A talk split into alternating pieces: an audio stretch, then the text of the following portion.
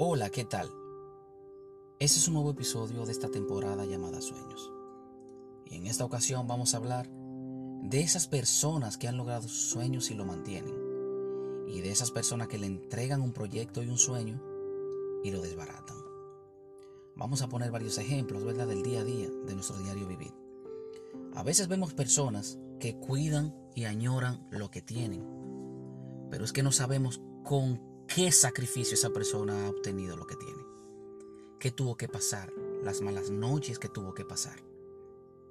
En los préstamos que tuvo que tomar y luego a largo plazo pagar para lograr y alcanzar algún sueño.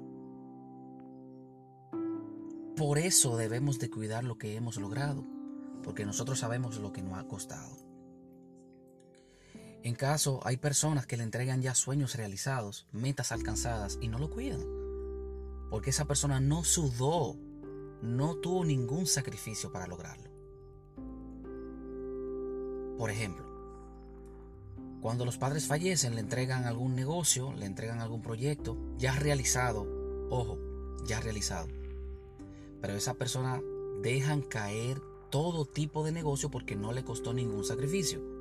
Simplemente le entregaron todo en las manos para que lo siga haciendo solamente.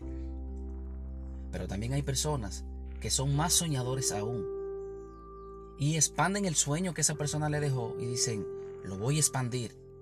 Y en memoria de mi padre o de mi madre, vamos a echar más para adelante de lo que ellos me lo entregaron. Entonces nosotros debemos de cuidar nuestros sueños, nuestras metas, nuestros logros. Porque es con mucho sacrificio que se logran las cosas.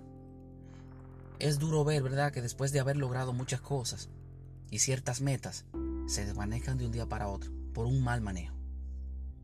Si Dios te ha permitido alcanzar ciertas cosas, cuídalo y protéjalo y valóralo. Porque todo se logra con mucho sacrificio. Con mucho sacrificio. Y si te han entregado algún proyecto, si te lo dieron en las manos, pues valóralo más.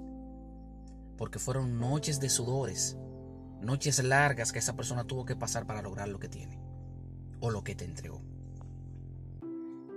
Otro punto es que nosotros como padres debemos de ayudar a forjar los sueños de nuestros hijos. ¿Cómo así? Sí. A veces le entregamos, estamos en el siglo XXI, y a veces le entregamos a voluntad de la vida que nuestros hijos hagan lo que quieran, que hagan lo que quieran, que hagan lo que les guste. Sí, está muy bien. Está muy bien, ¿verdad? Que nuestros hijos tomen rienda de la vida. Pero yo creo que como niños no tienen experiencia del mundo. Debemos de ser tutores, debemos de ser guías. ¿Para qué? Para encaminar sueños que tú sabes que tu hijo puede lograrlo y que puede realizar. Debemos ser observadores, muy observadores, y ver para qué nuestros hijos son buenos y para qué no son buenos. Si observas a tu niño y tu niño, por ejemplo, tiene condiciones físicas, atléticas, y tú le preguntas, bebé, ¿qué tú quieres hacer cuando seas grande? Yo quiero ser vendedor como tu papi. Yo quiero ser bombero. Yo quiero ser doctor. Muy bien. Pero tú como padres debes de forjar también y decirle, ok, mi niño, vas a ser médico, vas a ser bombero, pero yo quiero que por mí tú juegues béisbol quiero que juegues béisbol y a la par vas a estudiar. Tú debes de también forjar los caminos de los niños. Si ves que la niña tuya tiene ciertas condiciones, ciertas habilidades, ella quiere ser enfermera, pero también tú debes de ponerla a estudiar ciertas cosas que tú sabes que le puede sacar provecho. Por así decir, la puedes apuntar a un curso de piano, a un curso de canto, la puedes a poner a estudiar inglés, mientras van ejerciendo los estudios. Entonces, debemos de ser observadores y forjadores de metas. Como adultos que somos, nos corresponde eso. Es bueno cuando tenemos el apoyo de un padre. Es bueno cuando tenemos el apoyo de una madre. Te aseguro que muchas personas han logrado sus sueños y sus metas y sus logros sin la ayuda de nadie. Y es de grato placer ver cuando un padre está al lado de sus hijos, apoyándolo en los proyectos, aprobándolo, aprobándolo, ¿verdad? Que, lo, que la decisión que tomen son buenas.